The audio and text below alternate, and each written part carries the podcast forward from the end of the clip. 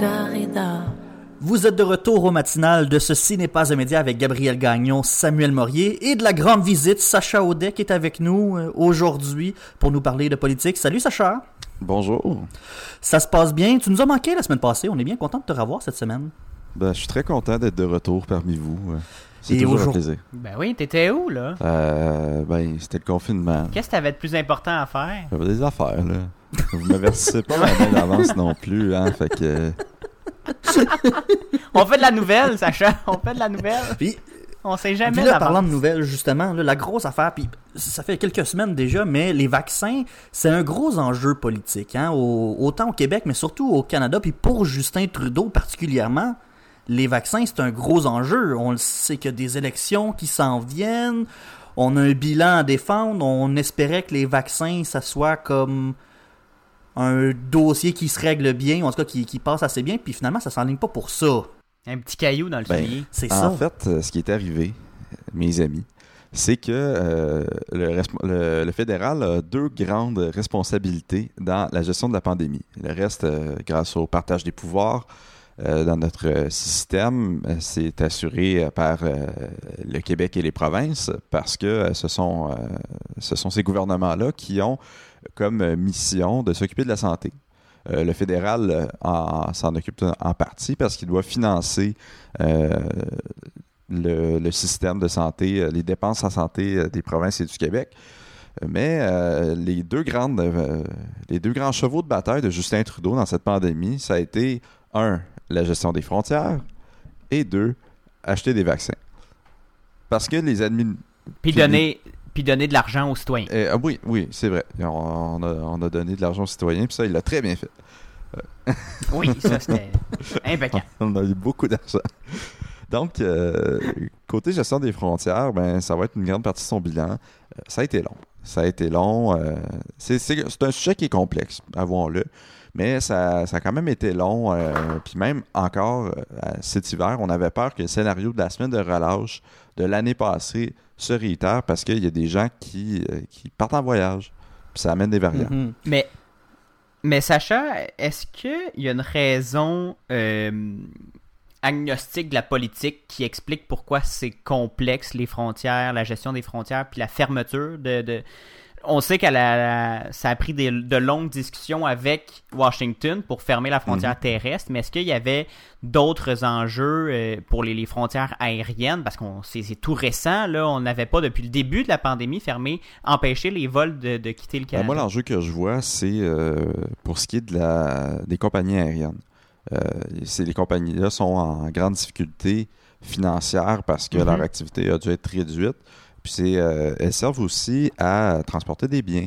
Euh, on, on Mhm. parle beaucoup du, du pharmaceutique, mais euh, c'est pas juste des vaccins qu'elles transportent en pharmaceutique.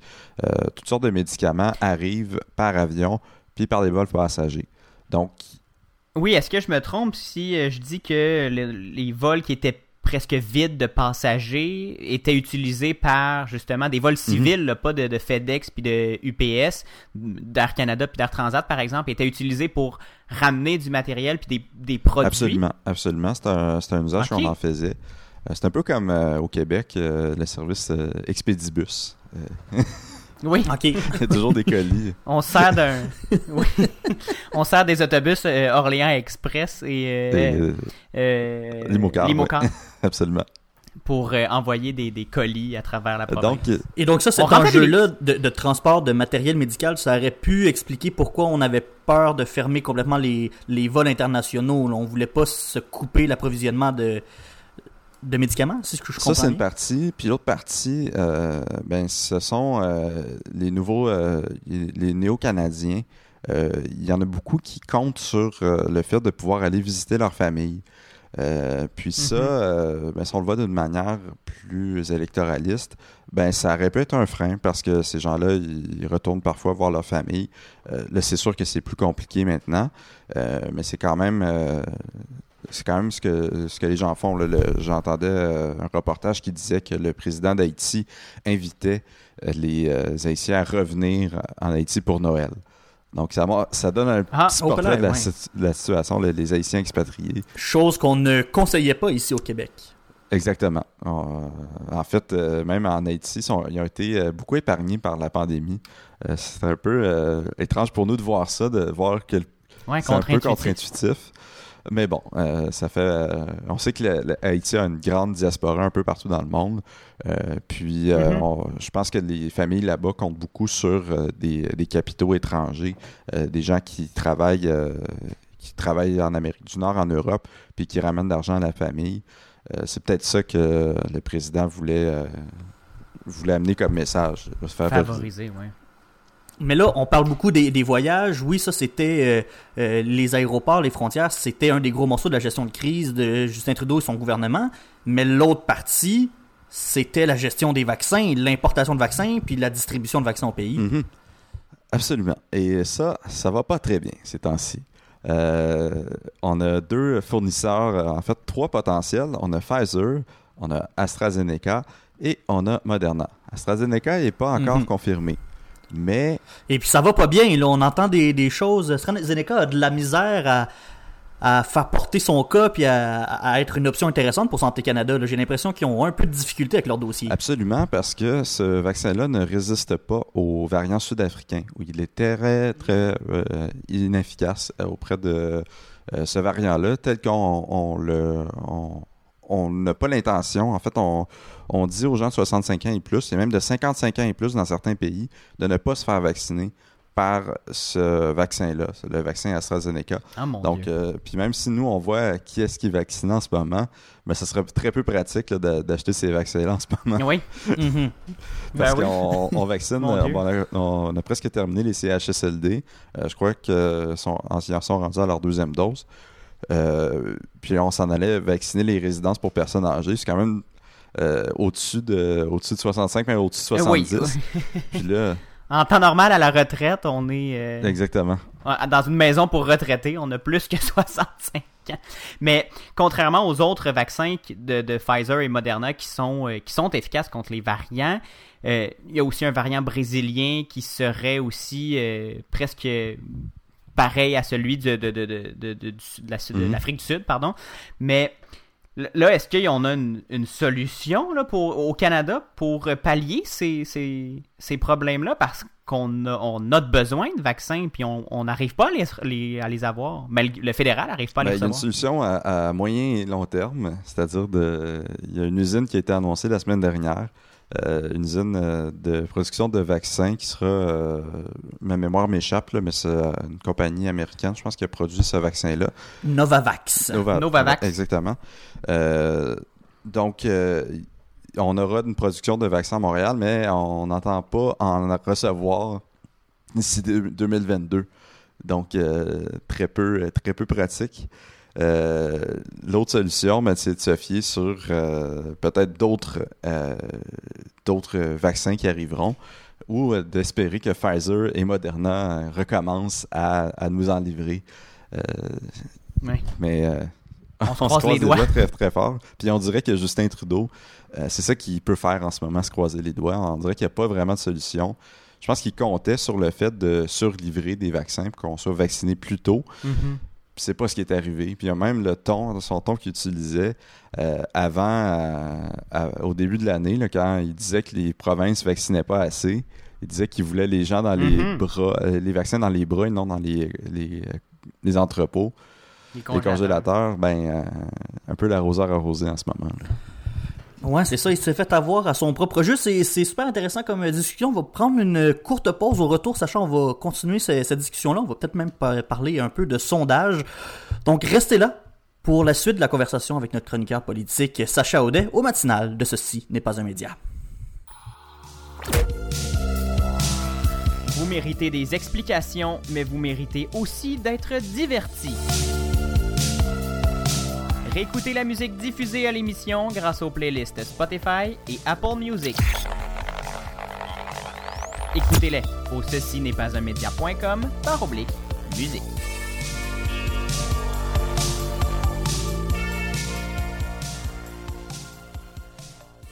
De retour au matinal de Ceci n'est pas un média avec Gabriel Gagnon, Samuel Morier et notre chroniqueur politique Sacha Audet. Sacha, on discutait avant la pause de vaccins et du caillou dans le soulier pour euh, Justin Trudeau. On disait que ça, il se croisait les doigts pour que ça accélère parce qu'on se rend compte euh, finalement que le Canada est très dépendant de sources extérieures de vaccins. En fait, le Canada est dépendant de presque uniquement de sources extérieures pour tout ce qui est en, dans le domaine de la santé, sauf la recherche. Euh, on est très très bon là-dedans, mais en production, on n'a pas grand-chose qui, est au pays. Et ça recommence à, à avoir des effets sur nos gouvernements, surtout sur la vaccination ces temps-ci. Et ça risque de faire un peu mal pour, euh, pour Justin Trudeau dans sa tentative de réélection qui va s'en Mhm. venir. là. Eh, Absolument. On est dans un gouvernement minoritaire et euh, à toutes les semaines, on se pose la question euh, sur la scène politique, à savoir s'il va y avoir des élections dans, le, dans les prochains mois. Et je vous dirais que euh, l'annonce, ben, en fait, le- le- les nouvelles, le, le spin autour de- des vaccins a pas mal changé chez les libéraux. Avant- au début de l'année, on se pétait Mhm. les bretelles. Là, maintenant, on est pas mal plus discret. Même que euh, on pensait déclencher des élections, euh, je- vous dirais, euh, ce printemps ou cet été. Puis c'est pas mal écarté, ça, parce que dans un gouvernement, Justin Trudeau est dans un gouvernement minoritaire. Il veut retrouver le pouvoir. Il Chez- veut retrouver. Dans, dans les cercles politiques, Sacha, juste question comme ça, est-ce que est-ce qu'il y a des échos? Est-ce qu'on a des, des échos. des, des idées de, de- de- du moment que ça, que, ça pourrait être déclenché? Est-ce qu'on se prépare pour un moment précis? Euh, je vous dirais qu'on surveille toujours le budget, euh, règle générale. C'est Mhm. euh, là où on peut, comme gouvernement, provoquer ce genre de un vote de confiance. ou au contraire faire de beaux cadeaux puis ensuite dissoudre la chambre. C'est ce qui pourrait arriver. Mhm. Euh, mais là, en ce moment, euh, on est plus ou moins sûr, là, parce que euh, Justin Trudeau a plus, euh, a plus le beau jeu. Puis chez les oppositions, ben, c'est assez difficile. Chez les conservateurs, on n'arrive pas vraiment à se démarquer ces jours-ci. Donc, Ils sont en plus empêtrés dans un espèce de petit scandale autour de l'extrême droite, puis de, de, de, de la, de la partie très droite, les militants très, très, très à droite chez les conservateurs qui ont toujours Mhm. été là. Hein. On, faut pas, faut pas croire qu'ils sont apparus, ils ont toujours été présents dans le parti, mais là, on, a, on sont comme très scrutés depuis l'assaut du Capitole et depuis euh, tout le phénomène QAnon et Proud Boys. absolument. Euh, Donc, euh, c'est un. C'est un beau, un beau malaise, je dirais, au Parti conservateur. Ils ont beaucoup de, ils ont, euh, ils ont une apparence de- d'unicité devant leur nouveau chef. Mais le nouveau chef, habitu- Mhm. habituellement, doit faire bouger les sondages à son arrivée. Puis euh, ça arrive pas. Ça arrive pas. euh, pandémie oblige. On n'arrive pas à faire bouger l'aiguille. Du côté du NPD, euh, ça va plutôt bien, étrangement. Ils ont réussi à faire du bon financement. À ce qui paraît, ils sont, ils sont bien en selle pour faire une bonne campagne. Au Québec, ils se concentraient sur, se concentreraient sur l'île de Montréal pour aller compétitionner les libéraux, laissant un peu de côté les sièges qu'on avait eus à la vague orange de 2011, qu'on avait réussi à maintenir en 2015. Au Québec, Oui, parce qu'il était dans, il était dans une espèce de cercle vicieux, le- le- les néo-démocrates. Là, ils, ils espéraient faire une autre vague orange en s'apercevant pas ou pas assez rapidement que c'était une vague bleu poudre qui s'en venait. Exactement. Euh, dans notre système, euh, il y a une stratégie euh, électorale qui s'appelle le pack and choose. C'est-à-dire, rassemble tes, tes électeurs, puis choisis tes enjeux. Euh, quand tu vois que tu es en Mhm. décroissance, ben, c'est nécessaire de faire ça pour renforcer ta base, la rallier, puis gagner tes sièges. Puis au lieu d'aller faire, euh, d'aller s'éparpiller un peu partout, comme le, le Parti libéral peut le faire, ou le Parti conservateur, ben, on a intérêt à concentrer nos efforts. Puis l'autre euh, l'autre force et l'autre enjeu euh, pour la prochaine élection, c'est le Bloc québécois. Euh, le Bloc québécois, Mhm. ça va plutôt bien ces jours-ci. Euh, depuis l'arrivée des François Blanchet, on a réussi à, à se maintenir même à croître. Puis là, ben, euh, On a redressé. on a redressé. On est passé de 10 députés à 32 députés en 2019. Euh, Mhm. donc ça va plutôt bien. Puis en plus, euh, il y a une tendance à dire euh, les Québécois, ils sont, euh, ils sont nationaliste, euh, un peu grâce à François Legault qui a réussi à insuffler ça. Et ce qui fait en sorte que euh, chez les électeurs, on a plutôt tendance à apprécier la gestion de crise de François Legault. Il y a 80% des Québécois qui euh, apprécient, qui sont satisfaits de la, de la, gestion de crise de François Legault jusqu'à présent. C'est une énorme statistique. Mm -hmm. là. Je pensais pas que c'était quelque chose... Ça, ça se voit pas dans les autres provinces, là, ce taux de satisfaction-là. En Ontario, on est à 53 donc, il là. ça n'a pas beaucoup diminué au Québec, hein, euh, Non, c'est très, très. Euh, ça... On était à 90, mm. on était stratosphérique ouais. là, au début de la crise, ça, ça, ça a descendu. On était à un des chiffres, un, entre guillemets, un peu plus euh, normaux. C'était quasiment soviétique là, ouais, au, début. au début de la crise. Même les intentions de vote, là, c'était assez. Euh, c'était du jamais Ben vu. oui. Puis du côté de la, du gouvernement fédéral, la satisfaction au Québec euh, de la gestion de crise de Justin Trudeau est à 45 Donc, là là. euh, Il y a un gros écart entre euh, ce que nous, nous propose le gouvernement provincial puis ce que nous propose le gouvernement fédéral. C'est pas reçu de la même façon par les Québécois. Il y a, il y a clairement une préférence ou en tout cas un un ras-le-bol ou une préférence pour le, pro le, provincial puis un ras-le-bol pour le, le, le fédéral? Ben, je vous dirais au Québec, la politique Mais... qu'on suit, c'est la politique québécoise. Puis par exemple, en Ontario, oui. la politique qu'on suit, c'est la politique d'Ottawa. C'est pas la politique de, de Ah. Toronto. Donc, euh, ceci explique un peu cela. Mais. euh, Mais la situation est quand même pas rose au Québec, Sacha, puis les chiffres se maintiennent. Oui, oui, mais il diminue un petit peu. On était à- hier à 853 cas.